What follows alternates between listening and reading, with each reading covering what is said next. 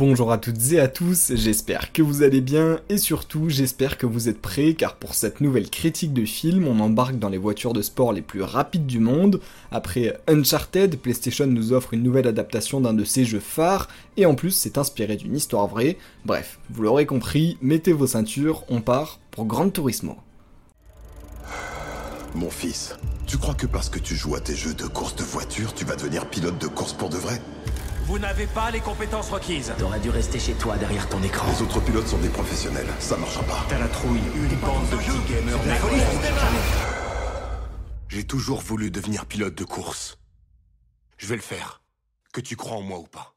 Vous connaissez sûrement la franchise de jeux vidéo Gran Turismo, commencée en 1997 avec pour ambition d'être un simulateur ultra réaliste de course de voiture. Ce que vous ne savez peut-être pas par contre, c'est que ce jeu est tellement réaliste que l'écurie Nissan a décidé en 2011 de lancer la GT Academy regroupant les meilleurs joueurs de Gran Turismo afin de donner une chance aux meilleurs d'entre eux de devenir un vrai pilote professionnel. Ce qui s'est passé après, je vais pas vous le spoiler parce que c'est l'objectif de ce film réalisé par Neil Blomkamp, à qui l'on doit pas mal d'œuvres d'action comme District 9, Chappie ou encore Elysium avec Matt Damon. Pour jouer le jeune Yann Maddenborough, passionné de Gran Turismo, ce sera Archie Madekwe, que vous avez peut-être vu dans la série ici sur Apple TV+, ou encore dans Midsommar. Il partagera ici l'affiche avec David Harbour, aka le shérif Hopper de Stranger Things, et Orlando Bloom, notre célèbre William Turner dans Pirates des Caraïbes. Un casting plutôt sympa pour une histoire qui promet d'être forte en émotion et qui, il faut l'avouer, fera rêver toute une génération qui a envie la place du jeune Yann en pôle de devenir le premier pilote de simulateur à rouler en compétition officielle, mais ne brûlons pas les étapes, il faut quand même plus qu'un bon synopsis et un bon casting pour faire un bon film, alors passons, sans plus tarder, à ma critique. Vous êtes les 10 meilleurs joueurs de Gran Turismo au monde. On vous offre une chance de courir en professionnel. C'est pas un jeu vidéo. C'est la réalité. T'as un bonus en faisant ça dans ton jeu?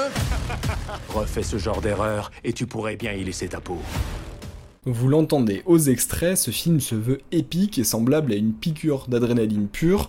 Je vous le disais tout à l'heure, l'histoire est super, en plus quand on sait que c'est basé sur une histoire vraie, on arrive à vraiment y croire, et gros point positif, cette histoire elle ne s'essouffle pas du tout, on passe 2h10 à fond et on ne reprend notre souffle que pour quelques moments d'émotion qui ne sonnent pas du tout faux et arrivent à rajouter leurs enjeux, c'est une quête épique d'un jeune à la recherche d'un rêve impossible, pour m'être renseigné sur l'histoire qui l'avait inspiré, elle est incroyable, mais l'avoir adaptée comme ça, c'est exaltant.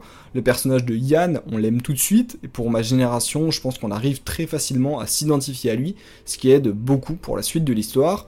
On a une première phase et moitié du film qui reste classique mais efficace sur la GT Academy et sa sélection, et ensuite une deuxième moitié sur des courses de voitures pures, et dans ces actes, on a les développements des personnages et les sous-intrigues, une petite histoire amoureuse, une de rivalité avec un pilote qu'on détestera tous, et une histoire de famille touchante, en gros toutes les cases sont remplies et font totalement le travail, je peux quand même reprocher euh, une rivalité qui n'est pas totalement aboutie à 100% et aurait mérité de passer un peu plus de temps dessus, mais ça fait quand même l'affaire, le film met beaucoup d'idées en place et forcément toutes ne sont pas bouclées à la fin.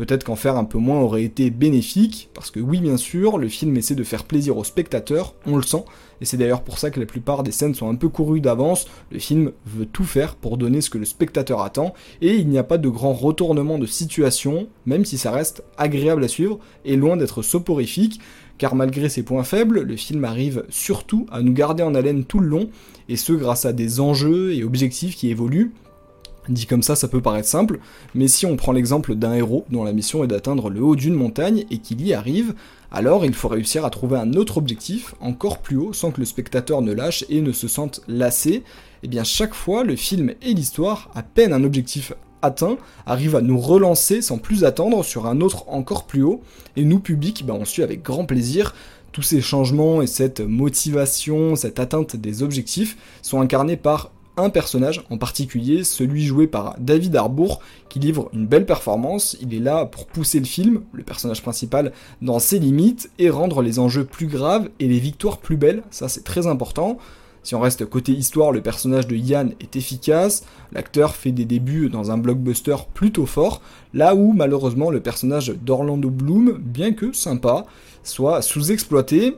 Mais si on regarde maintenant du côté des effets visuels, le film se veut très immersif, c'est montré dans la bande-annonce, et fait le pont parfait entre le bon film de course avec des plans de caméra dynamiques au drone qui nous font sentir la vitesse, et le jeu vidéo lui-même. Il y a beaucoup de références évidemment à Gran Turismo, et elles sont bien utilisées pour amener un aspect arcade quand il y en a besoin. Mais rassurez-vous, les courses ne sont pas surréalistes, elles arrivent à rester plus terre à terre et à nous faire vivre l'intensité au maximum, avec notamment des crashs qui sont particulièrement impressionnants et sentent le réel. C'est pour ça que je parle de pont parfait entre jeux vidéo et euh, films de course de voiture.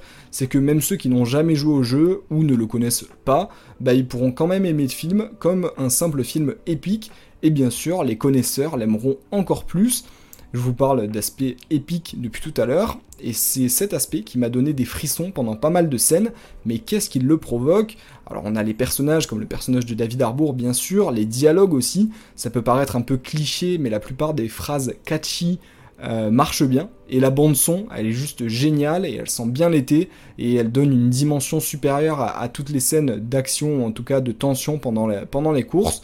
En bref, je félicite le réalisateur qui nous plonge avec brio dans des voitures à plusieurs centaines de kilomètres à l'heure sur les circuits les plus mythiques autour du globe, Budapest, Vienne, Dubaï, Tokyo, Le Mans.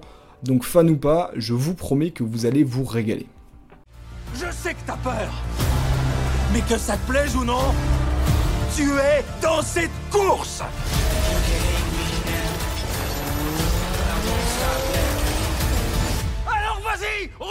combat Oui, chef. Nous savons désormais tous que ce film est inspiré d'une histoire vraie, mais ce que vous voulez peut-être savoir avant de vous rendre en salle, c'est que le réalisme est tellement poussé à fond que le doubleur cascade, qui remplace Archie Madekwe dans la voiture, est le vrai Ian Madenborough, lui-même âgé de maintenant 31 ans, et dans un autre registre, pour gâcher un petit peu le réalisme, et ça va sûrement vous décevoir, mais si on voit plusieurs scènes du film se passer au circuit des 24 heures du Mans, c'est en fait un circuit de Budapest qui a été transformé pour lui ressembler, mais c'est extrêmement bien fait, et entendre la Marseillaise avant la course offre son lot de frissons, vous l'aurez donc compris, si vous voulez ces frissons, il faudra vous rendre en salle voir Grand Turismo, car c'est le moment pour moi de terminer ce podcast et de vous demander de vous abonner si ça n'est pas déjà fait. On se retrouvera bientôt pour un nouvel épisode, et d'ici là, portez-vous bien.